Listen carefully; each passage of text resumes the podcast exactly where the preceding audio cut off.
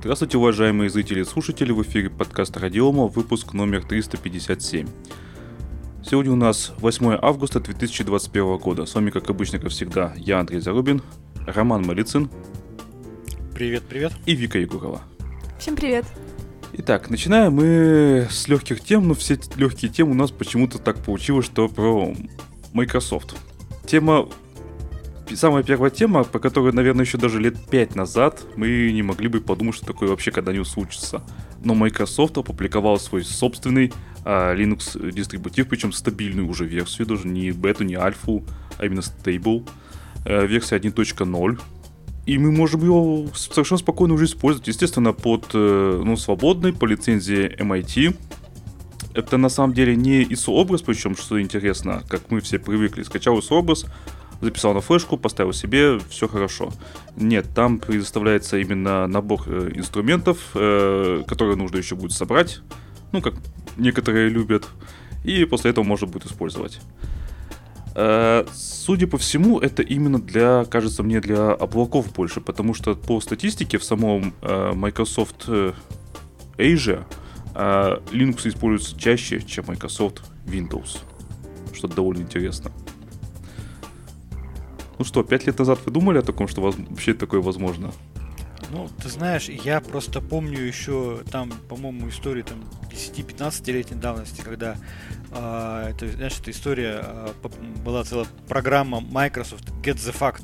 Да-да-да. Э, когда они доказывали там, да, о том, что Linux это вообще очень плохая история, э, и использовать его ни в коем случае нельзя, и это там и затраты несет, и угрозы, и все была серьезная такая политика борьбы. Э, сейчас, я так понимаю, Microsoft понял, что бороться смысла вообще никакого нет, можно на этом зарабатывать, можно работать. Сам по себе Linux, сам по себе open source это не средство, а, там э, раскалывание корпоративных продуктов, это просто способ э, разработки программного обеспечения, и он никаким образом на проприетарное программное обеспечение ну, глобально не влияет. Ну, с точки зрения там, понижения количества продаж. Вот, поэтому я думаю, что они успокоились, переоценили, переосмыслили все подходы и совершенно спокойно начали разрабатывать Linux дистрибутивы, которые нужны им для поддержания своей экосистемы и инфраструктуры. Вот, поэтому, да, конечно, представить это было сложно, но просто было видно, как постепенно а, накал, негативный накал Microsoft в отношении Linux, он снижался от года к году.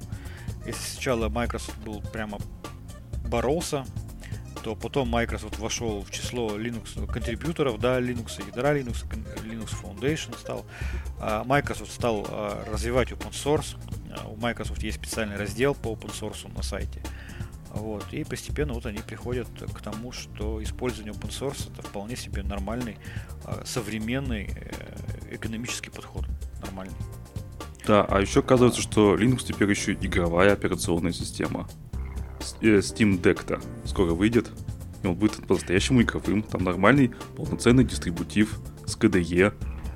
Можно использовать, как уже проверяли, как, как ПК. К нему подключали мышку, клавиатуру, подключали два монитора все работает, как ПК. Да, там умельцы уже хотят поставить какой-нибудь арч или типа того. Там есть арч. Вообще-то, изначально. Я читала просто комменты под Не-не-не, там изначально арч. Уже. Ну, ты можешь поставить ну, Астру, допустим. Она встанет. Или Ubuntu. Да. А, а как играть-то? Ну как, ставишь Астру, ставишь э, Steam, играешь, в чем проблема? А, а, ну да, действительно. Сейчас, сейчас э, история такая, что мне понравилось по поводу Steam Deck о том, что как бы Steam не против того, чтобы там переустанавливали операционку и ставили какие-то другие операционки. То есть реально, думаю, так и будут делать. А, нет, если... Ну, я боюсь, что она будет терять в оптимизации просто. Типа она же для игр изначально создана. Нет, ну, смотрите, да. есть альтернативное мнение, что это игровая консоль на игровых консолях их не больш... подавляющее большинство людей не будет как-то там хакать, что-то с ними делать. Они будут их покупать для того, чтобы купить, включить и спокойно играть. играть. Легко. Поэтому большинство людей переустанавливать ничего не будет. Да. Ну, давай ну, чисто по приколу. К новости. А, что еще здесь интересного? Э, вот этот дистрибутив от Windows, от Microsoft уже применяется в качестве основы мини-дистрибутива VCLG, в котором представляются предоставляются компоненты графического стека для организации запуска графических приложений Linux э, на базе подсистемы VCL2 Windows Subsystem for Linux. А, и таким образом уже можно там использовать э, Weston, Xwayland, Pulse Audio, FreeRDP. Вот. Интересная, конечно, штука. Я думаю, что Microsoft на этом не остановится. Думаю, что Microsoft будет в дальнейшем развивать свой Linux дистрибутив. Вообще, а, скажу, что сейчас многие современные Linux дистрибутивы максимально адаптируются, адаптируются под запуск в облачном окружении. Это, по-моему, такая уже история, как бы мейнстрим становится. Сейчас уже дистрибутив Linux, который не адаптирован для запуска в облаке, уже считается как бы, ну, чем-то очень странным. Ну что, я предлагаю, давайте дальше к следующей новости. Да, следующая новость э, достаточно тоже интересная. Microsoft запретит установку Windows 11 на несовместимые компьютеры. То есть там будет какой-то жесткий список э, совместимого железа, и только на нем по предположение Microsoft будет устанавливаться э, эта операционная система. Причем не поможет даже изменение групповых политик. То есть все это просто будет заблокировано на глухо. Зачем это надо Microsoft? У меня есть несколько идей. Во-первых, они хотят, может быть, какой-то идеальной работы, как, допустим, в случае с macOS.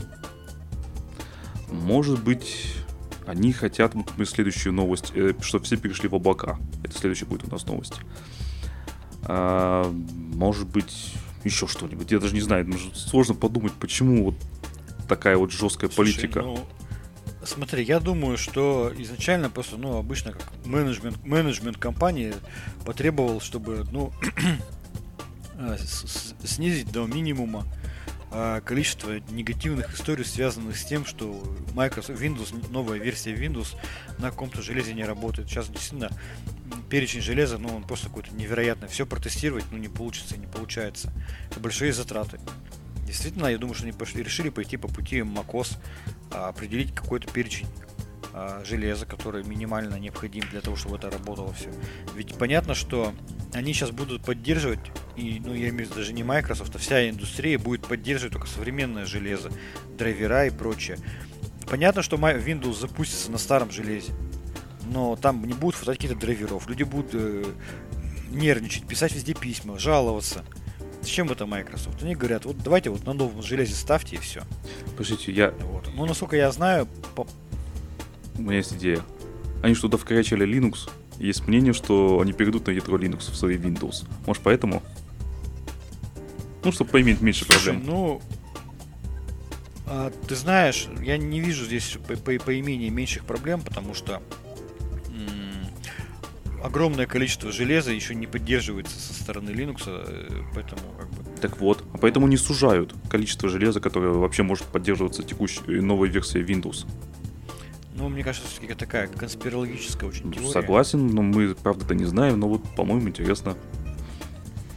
Мне кажется, что если они так хотят уменьшить негатив по отношению к Windows, то они его еще и больше получат. Это звучит как не можешь оптимизировать, запрети. Ну да, конечно, да, так и звучит. Ну, это не ну, очень. почему? Вот, допустим, э, компания Apple переходит на новые процессоры. Пользователи что делают? Жалуются? Нет, они писаются кипятком от счастья. Компания Apple вообще не разрешает устанавливать э, macOS не на MacBook. И все, кто делает хакинтоши, это их личное люди, да, абсолютно желание это абсолютно их личное желание, и они отвечают за то, что делают. А человек, который ставит Windows, ну ладно, хорошо, предупреждение будет. Типа, новая Windows может некорректно работать на вашей системе. Все, мы предупредили, достаточно, но запрещать ставить это какой-то перебор. Ну, давайте так. А, на самом деле Microsoft чуть позже поменяла свою позицию. Первое, они объяснили, какими принципами, какими принципами они руководствовались в компании во время принятия решений о совместимом оборудовании. Я сейчас даже эту ссылочку скину коллегам, чтобы могли тоже посмотреть. А, значит, первая причина. А, то, что Windows 11 поднимает планку безопасности, требует оборудования, которое может работать с новыми средствами защиты, такими как Windows Hello, Device Encryption, VBS там, Secure Boot. И доказано, что сочетание этих функций снижает количество вредоносных программ на 60% на протестированных устройствах. Вообще обожаю такую статистику, да, снижает количество вредоносных программ на 60%. Толку-то от этого. Какой-нибудь супер новый вирус пойдет, всех заразятся и скажут, ну? А, следующий довод. Надежность. Устройства, обновленные до Windows 11, будут, поддерживаемы, будут в поддерживаемом и надежном состоянии благодаря выбранным процессорам, которые адаптированы к новой модели Windows Driver и поддерживаются нашими AEM-партнерами что обеспечивает уже 99,8% безотказной работы. И третий довод о том, что Windows 11 разработана с учетом совместимости с используемыми вами приложениями, а это значит, что базовые требования это 1 ГГц, 2 ядра, 4 ГБ памяти и 64 ГБ свободного места, что соответствует минимальным системным требованиям для офиса и Microsoft Teams. Вот такие доводы они пояснили, а чуть позже э, сообщили о том, что э, список совместимых процессоров может быть расширен, и по мере выпуска обновлений сотрудничества с AEM-производителями они будут тестировать устройства, работающие на Intel 7 поколения AMD Zen 1, Zen 1, которые могут соответствовать нашим принципам, гласит сообщение Microsoft. Поэтому под давлением общественности они уже начали как-то немножко сдаваться, мне кажется. Ну, посмотрим, что будет еще через годик, да? На это намекаешь? Ну, вполне возможно. Дополнительно протестируют, подтвердят там все и вперед. Ну, конечно, выглядит это пока что как попытка, э, вот правильно сказала Вика, когда не успеваешь, не можешь сделать, а выпускать уже требуется, мама, менеджмент и маркетинг говорит, давайте быстрее выпускать Windows 11, это прям все ждут, это прямо надо-надо. Вот, никто ничего не успевает, разработка не успевает, а, протестировать не успевает, но вот поэтому, знаешь, это история а, выпуск продукта с заранее а, большим перечнем ограничений в эксплуатации. Выглядит это немножко, конечно, забавно. Раньше такого не было у них. Ну, Microsoft знает, как это обойти. Microsoft представила облачный сервис Windows 365 то бишь, грубо говоря, это виртуальные машины, засунутые в облако Microsoftское, и к которым можно подключиться по RDP сеансу, по стандартному. Цена вопроса начинается от 1600 с чем-то там рублей. Это прямо там совсем слабенькая будет машинка. Там один виртуальный процессор, 2 гигабайта оперативной памяти.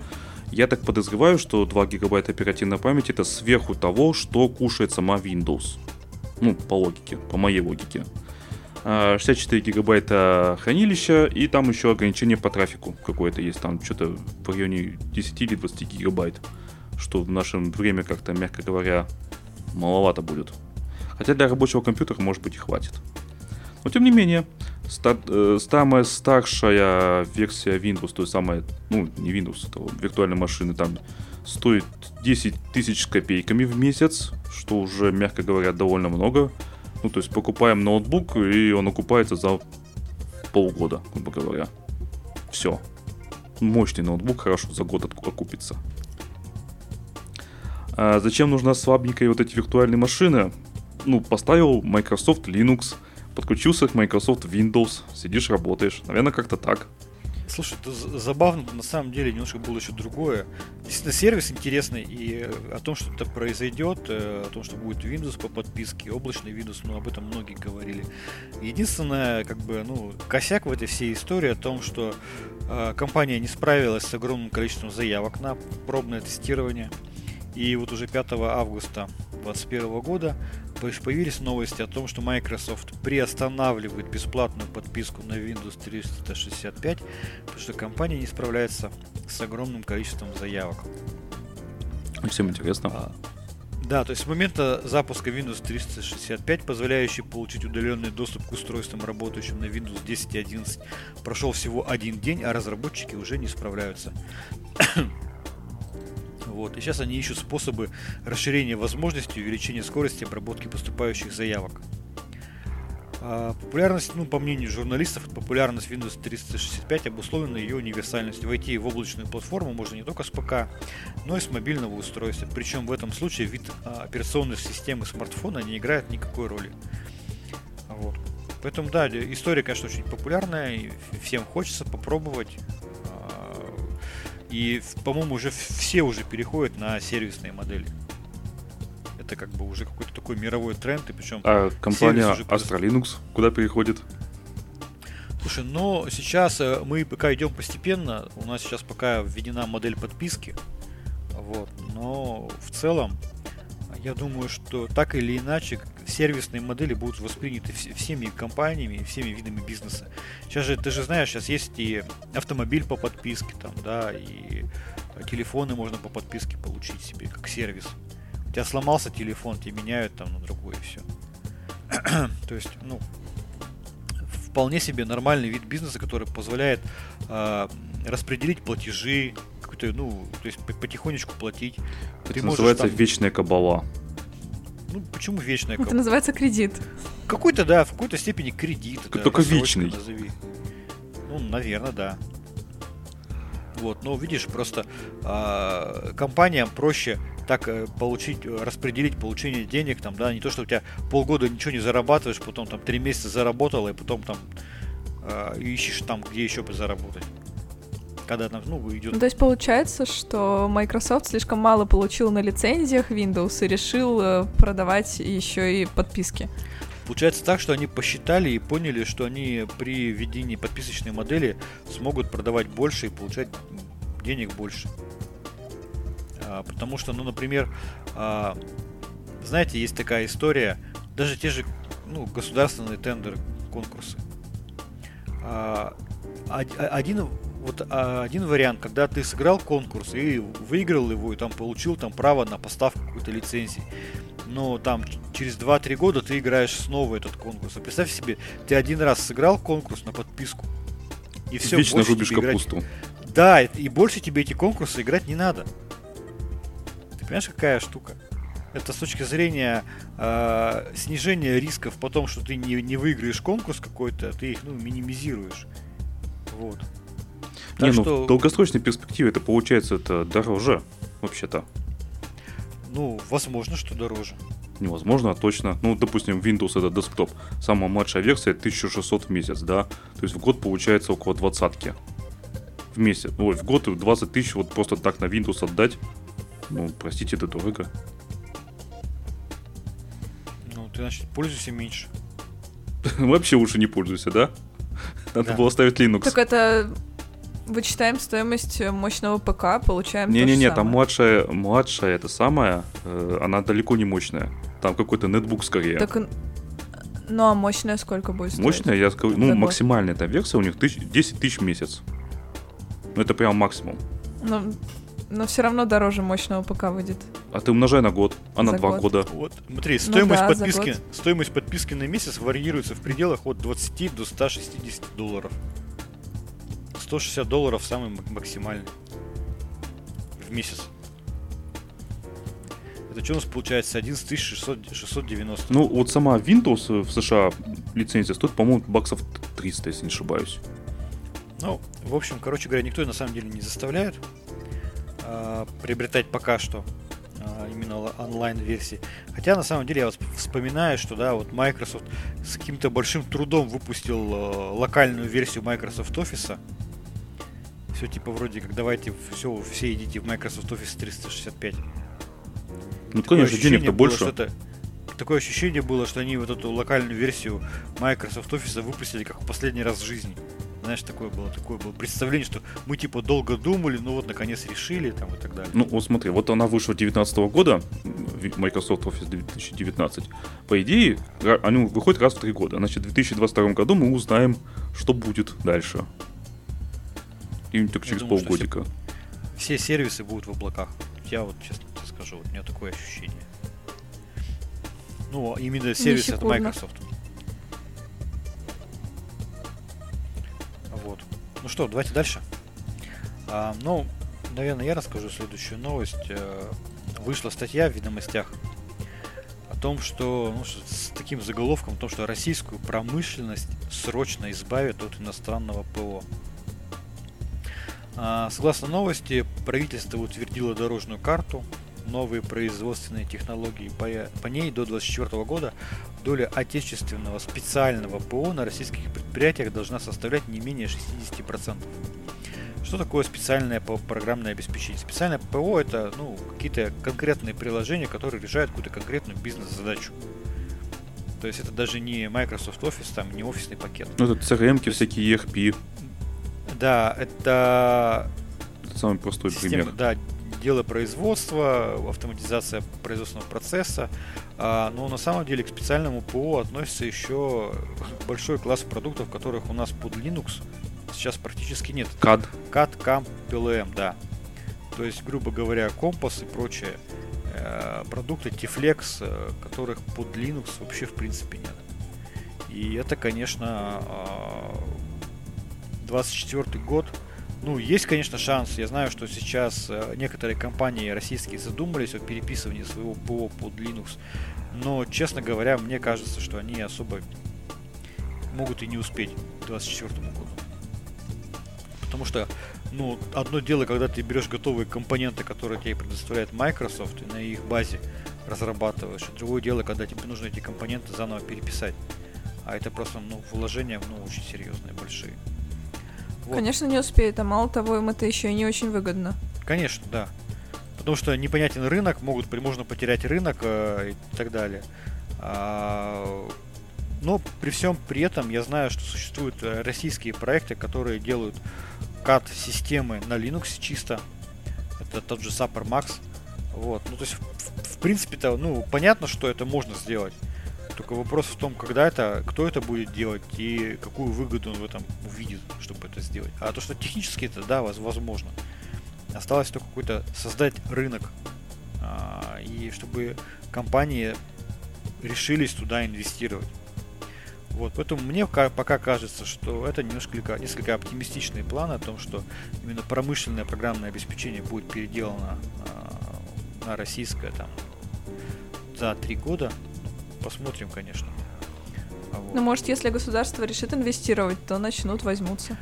А, слушай, ну смотри, а, понимаешь, а вот основная эта проблема на самом деле во всем этом не отсутствие денег.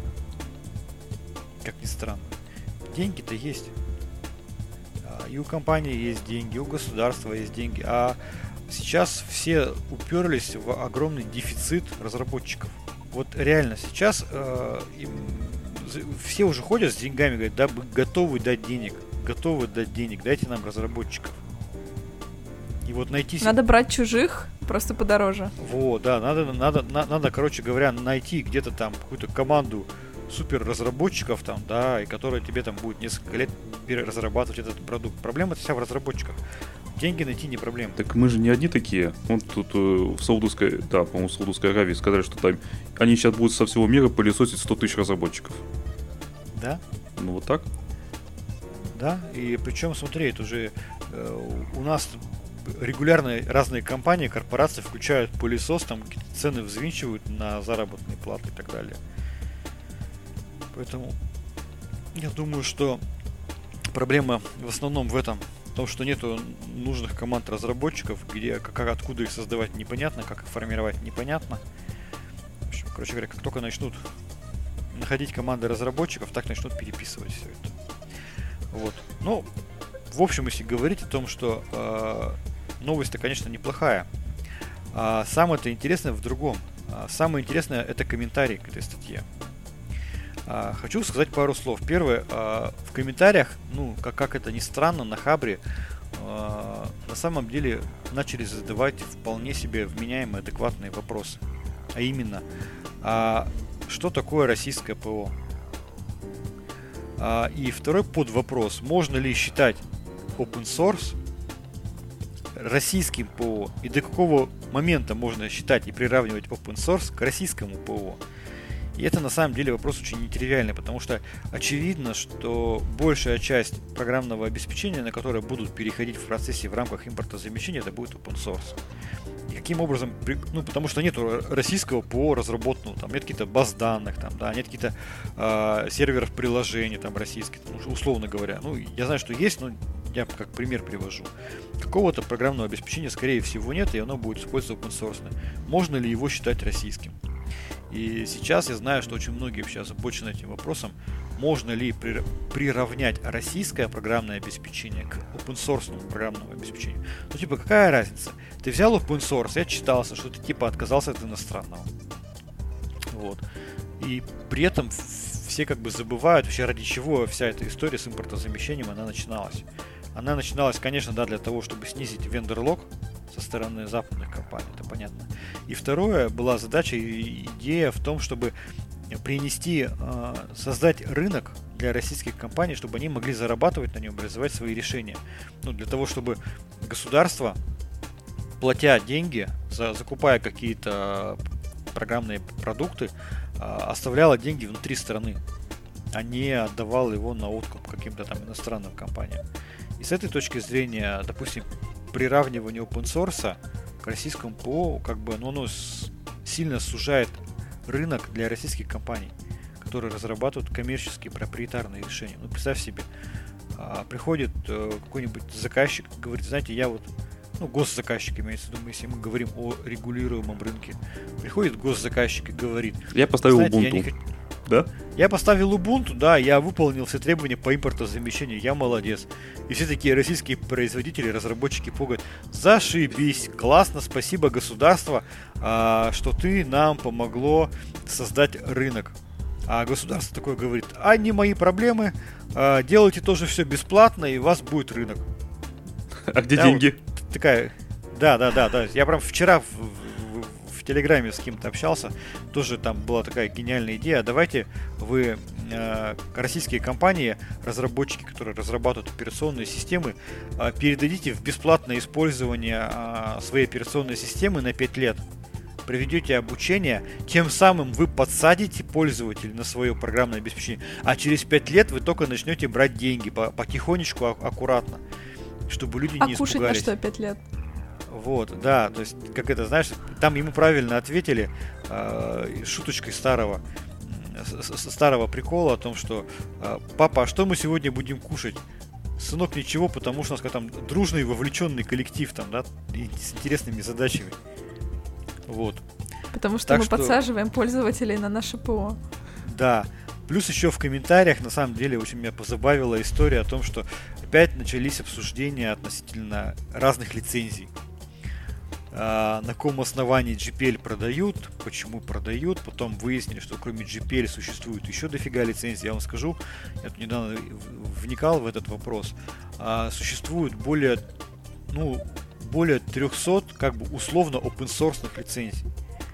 Там еще есть как бы лицензии, которые не признаются там совсем уж open source. Но то есть тех, кто, которые хоть как-то признаются open source, их вообще более 300. И из них там совместимыми как бы, ну, являются только часть друг с другом. Наплодили есть, сущности, а... как обычно. Да, то есть как, какой как, э, open source под какой лицензией признавать российским. Да, все там знают GPL, там GPL2, а там и есть такие безумные лицензии, про которых мы вообще никогда не слышали. Но они как бы тоже считаются open source. А вот их тоже принимать как за российское или не, не принимать за российское. Вот. В общем, короче говоря, тема такая достаточно спорная. А, и, возможно, и даже в государстве будут переоценивать и заново думать вообще, какие у кого какие цели, что хотят достичь. Хотят отказаться от Windows, Microsoft и продуктов, и там, не знаю, IBM, ну, это одна задача. Если хотят а, раз, а, сделать так, чтобы российский бизнес разработки мог конкурировать с иностранными продуктами на иностранных рынках, да, то есть а, нормально конкурировать, это совершенно другая задача. И в этом-то случае как раз-таки open source будет именно э, поддержка э, перехода госзаказчиков на open source, она будет играть против э, российских разработчиков, если, опять же, цель стоит создать конкурентоспособные продукты.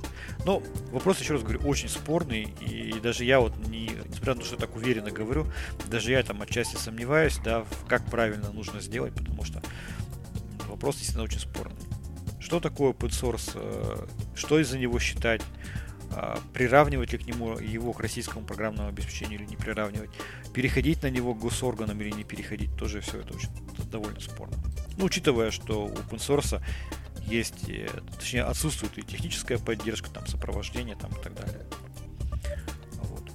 И вообще даже я недавно читал э, термины такие, э, что существует как бы вот этому open source, который общий, ему присваивают термин дикий open source. Да, тем самым вводят такую сущность, такое понятие, как дикий open source, и поэтому говорят, типа, вот переходить на дикий open source нельзя, надо переходить на облагороженный open source в виде какого-то коммерческого продукта, который имеет техническую поддержку, который имеет понятный жизненный цикл, который имеет контролирующую его организацию и так далее. В общем, этот вопрос, я больше чем уверен, будет очень долго еще обсуждаться, в том числе на государственном уровне. Мы много еще новостей на эту тему увидим по поводу open source. Вот. И, кстати, к слову, я тут недавно тоже услышал такой интересный термин. А, что такое open source? Под, э, сейчас уже есть такое мнение, что open source, по сути, это новая форма технологических стандартов. Есть раньше были там э, э, какие-то там технологические стандарты, а, какая-то бумажка с, с описанием того, как должна быть реализована какая-то технология. И вот сейчас есть мнение, что open source это новая форма таких технологических стандартов. То есть просто сообщество собирается и показывает, как правильно более-менее там реализовать какую-то технологию в формате open source. А потом каждый берет это себе в качестве стандарта, да, и на ее платформе что-то дорабатывает. Такие тоже есть мнения, такие есть высказывания. Поэтому приравнивание, мне кажется, пока ну, не очень оправдано. Не очень оправданная история. Все, что приравнять какой-то готовый продукт к какому-то стандарту. Не знаю, понятно свою мысль объяснил или нет. Вот. Ну что, я предлагаю дальше двигаться. Да, давайте поговорим про снова СПО и на этот раз про сообщество. Про Audacity. Мы уже который выпуск об этом обсуждаем, но они э, выкатили извинения они выкатили, ну, то есть э, те, те компания, которая купила Audacity, и пояснения. Значит, поубирали они часть э, функций, которые собирают э, данные пользователей. Они убрали из э, пользовательского соглашения то, что они имеют право продавать и обменивать э, данные на третьим лицам. Это, кстати, тоже, оказывается, было, я вот теперь не знал. Третьим-то лицам, молодцы прямо. И там, по сути, они оправдываются тем, что это просто они собирают статистику теперь, ну, теперь вот, э, там, какой, в какой стране какое программное обеспечение используется, там, в общем, стандартная фишка про улучшение а, пользовательского опыта и так далее и тому подобное. Э, изменения будут только в версии 3.0.3 и более поздних версиях ну, как-то вот странно все-таки. Вот взяли, купили open source проект, напихали туда телеметрию, а потом сказали, нате, нате, берите. А, ну смотри, я так понимаю, что они а, попытки не оставили и будут э, собирать какую-то информацию, просто сейчас они, они сообщили, что они, они привели в соответствие с требованиями ГДПР там, да, и европейскими требованиями по защите персональных данных. Все. Сказали, все, мы в соответствии с ГДПР, мы соблюдаем ваши права, вы там поставите галочку, что, что вы согласны со всем, и все будет здорово. Поэтому, да, компания, как коммерческая компания, будет стараться собирать данные. Это как бы, ну, я думаю, что так оно и будет. Просто, ну, может быть, в другой форме, может быть, чуть мягче. Может быть, лицензионные соглашения там будут обновлять постепенно. Да ладно, все собирают данные. Почему мы не негодуем несколько подкастов подряд о том, что Windows, эм, Apple и все остальные собирают наши данные? А мы не пользуемся Apple и Windows. Понимаешь, Вика, такая штука. А Яндексом? Ну ладно, все. Ну, Яндекс карты, Яндекс такси и все остальные тоже собирают наши данные в огромных количествах. Все, что могут, а все вот собирают. Audacity не собирал. И нам это обидно и непонятно. И это повод а для негодования. начал собирать, и теперь они плохие. Да, конечно. Да. Вот, ну, короче говоря, ну, просто нам интересно, потому что мы же, видишь, записываем подкаст при помощи Audacity. Да-да-да. И это нам немножко близко, немножко близко. Ну вот, сейчас у меня версия Audacity 2.3.3. У меня Mint последней версии. Вот пока еще не обновили. Когда, кстати, интересно, вот мейнтейнеры дистрибутивов, когда будут выкатывать в свои дистрибутивы эту новую обновленную версию Audacity? Тут не знаю. Может, спустя годы? В принципе, текущая версия работает отлично. Что там менять, я не знаю. Я не вижу смысла для себя Дизайн. менять дизайн. Меня только темы, меня, меня только темы не устраивают. Ну, ну, хорошо, меня тогда еще не устраивает, знаете что? Что в 4К разрешении он выглядит не очень хорошо. То есть вообще никак. Да, он пиксельный, ворвиглазный. Но это, э, эту тему обсуждали, кто только не обсуждали, и всем не нравится. Но в остальном он вы, выполняет свои задачи, делает это достаточно хорошо, он делает это бесплатно, что немаловажно, и делает это, он это кроссплатформенно. Ну так вот, ничего не надо менять, вот. только дизайн. Как это ничего не надо? А телеметрию как поставить? Ну, поставить телеметрию. Нет, смотрите, если в обновленной версии, по большому счету, основные измени- изменения будут телеметрия, то мейнтейнеры дистрибутивов, наверное, далеко не сразу это выкатывать будут свои дистрибутивы. А может быть, очень не будут вообще даже. Потому что зачем? Ну вот поэтому надо подкупить пользователей чем-нибудь, типа вот красивые кнопочки. Да-да-да. Платные скины. Можно для начала... Ставки на спорт. Да, можно для начала бесплатные, потом бесплатные еще выкатить. И эффекты какие-нибудь еще звуковые. Вот, обязательно. И все, в следующем подкасте я говорю голосом робота. Да, можно только платные обязательно эффекты. Там магазин будет встроенный. Все, вот, вот бизнес-модель, пожалуйста, готовая, современная, как, как у всех. Про... Продаю бизнес-модель. Ну, как-то так, да. Ладно, посмотрим, что будет, как, э, то есть, в моем минте, когда он обновится. И что я с этим буду делать? Наверное, ничего не буду делать. Буду использовать, видимо, так. Да. Ну что, давайте дальше. У нас следующая новость. Это на самом деле она прямом смысле слова относится к хардкору. Это нашумевшая вообще на всю страну и даже уже э, частично на весь мир э, компания Xolo, пермская компания. А, суть драмы с офисом в Европах. Да. А, суть драмы в следующем. Значит, э, глава компании заказал исследование вовлеченности сотрудников в рабочий процесс. А, собрали кучу показателей э, с конфлюенса, с жиры, там, с Google почты, с чата, с документов, с дашбордов. А, как сказать, получили, так скажем, биг дату. А, затем искусственный интеллект проанализировал по каким-то формулам а, проанализировал эту полученную бигдату с точки зрения вовлеченности и продуктивности сотрудников. И, соответственно, по многим из них э, был выдан вердикт о том, что эти сотрудники малопродуктивны. И, в общем-то, и в один прекрасный день глава компании объявил об увольнении 100, порядка 150 человек по итогам анализа, а, разослал им письмо о том, что мы проанализировали а, э, их, их, так скажем, скажем работу и признали их мало вовлеченными и мало продуктивными. Вот. И все. То есть проанализировал искусственный интеллект работу сотрудников и сказал, что вот вы мало э, работаете. Хорошо он при этом работал, плохо работал, там была ли какая-то потребность, чтобы он там более активно что-то делал. Не очень понятно. То есть по формальным признакам, насколько человек там часто открывал, закрывал, насколько часто человек что-то печатал, вот э, приняли такое решение. А, эта новость вообще взбодрила вообще весь IT-рынок. И нового слова я подобрать не могу, потому что я увидел эту новость вообще везде. Во всех чатах, э, во всех группах, во всех каналах новостных. А, при этом появилось огромное количество мемов на эту тему. А, один из самых моих любимых это новые правила работы, которые надо соблюдать, чтобы вас не уволили. Советы от гуру Big Data. При разговоре в Zoom надо двигать глазом так, будто вы посматриваете на джиру в соседнем мониторе. Делайте движение курсором, как будто вы уже листаете рабочую почту. Рыкивайте, поры... рычите, порыкивайте, урчите. Показывайте, что вы вовлеченные и продуктивные. Вот. А, короче говоря, бурная вообще история, настолько бурная, что э, несколько российских компаний крупных объявили о том, что они с удовольствием возьмут себе на работу этих пострадавших уволенных сотрудников.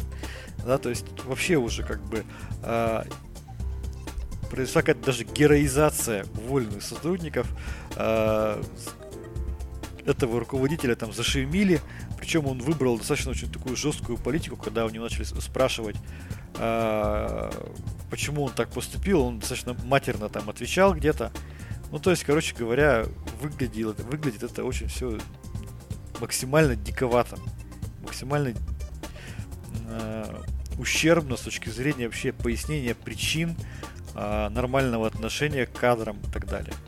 Вот вы каким-то образом увидели и услышали про эту историю?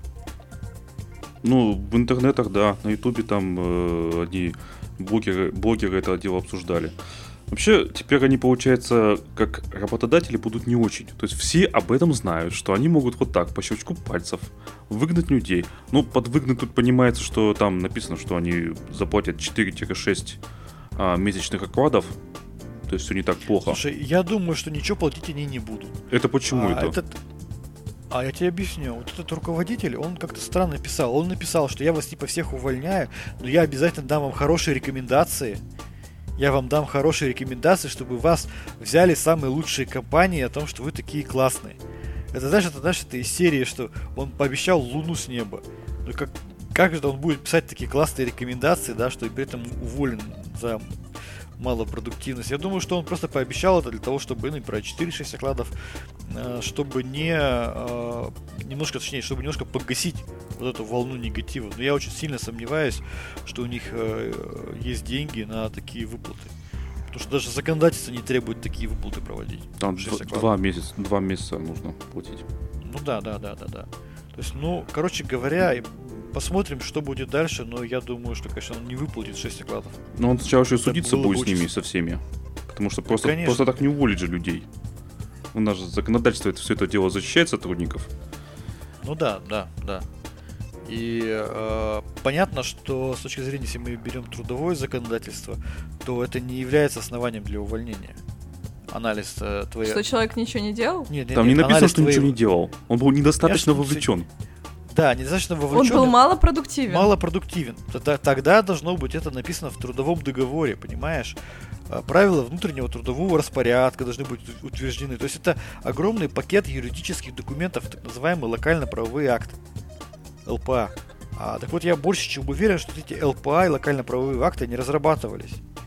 Иначе бы, если бы это было бы разработано, это было бы основанием для увольнения, он бы в своем письме написал, что в соответствии с локально-правовыми актами, с правилами внутреннего трудового распорядка, вы нарушили пункты такие-то, такие-то, поэтому идите увольняйтесь. А получилось... Как будто так сложно взять и уволить человека да. по любой причине. Вообще-то сложно. Вообще юридически это сделать очень сложно, вот реально. Ну, то есть, вот если человек не хочет увольняться, тебе придется собирать комиссию да. и доказывать, что он не соответствует э, занимаемой должности. Да, иначе, если человек пойдет и решит подать в суд, то он может запросто выиграть эту историю. А, это реально проблема. И себе вот этот руководитель, он себе просто, ну, кучу проблем создал, потому что сейчас люди совершенно спокойно пойдут в суд.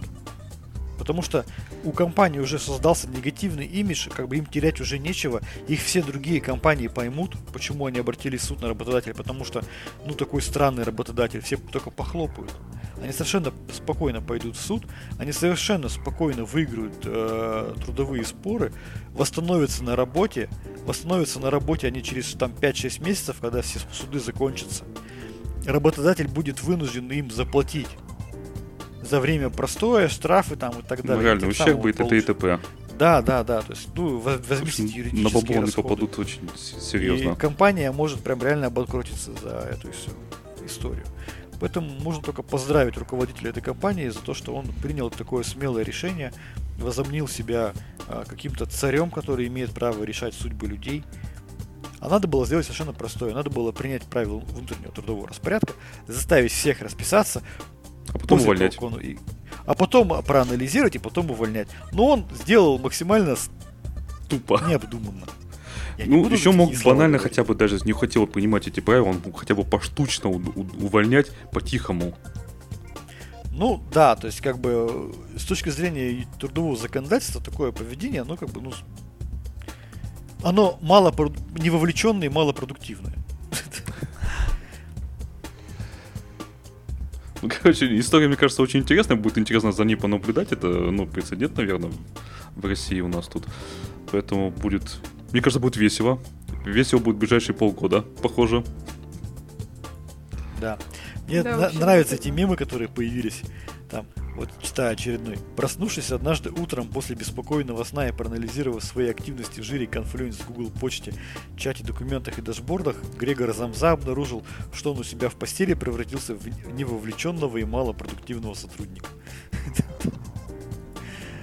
Ой, ты, с котами, Наташ, ты спишь? Команда Big Data проанализировала активности в жире и выяснили, что мы не вовлеченные малопродуктивные сотрудники. Зачитай нам наши права, Наташа. Это, конечно, все очень весело. Вот, поэтому мы, наверное, понаблюдаем за этой историей более внимательно, более даже внимательно, чем за историей с Audacity. Потому что история с Audacity, к сожалению, закончилась. Ну, в общем, да. Нам больше негодовать не, не, нечего, а негодовать по поводу их солы мы еще можем. Не, подожди, я знаю, почему, как можно еще по негодовать по поводу Audacity. Если все мейнтейнеры во всех в основных дистрибутивах без изменений примут эти вот обновленные пакеты. Как-то так. Поплачем, утрем слезы и продолжим пользоваться как, дальше. Как-то так, да. Ладно, на этой позитивной ноте давайте завершаться. С вами был подкаст Радиома, выпуск номер 357 от 8 августа 2021 года. С вами были, как обычно, как всегда, я, Андрей Зарубин, Роман Малицын. Пока-пока. И Вика Егорова. Всем пока.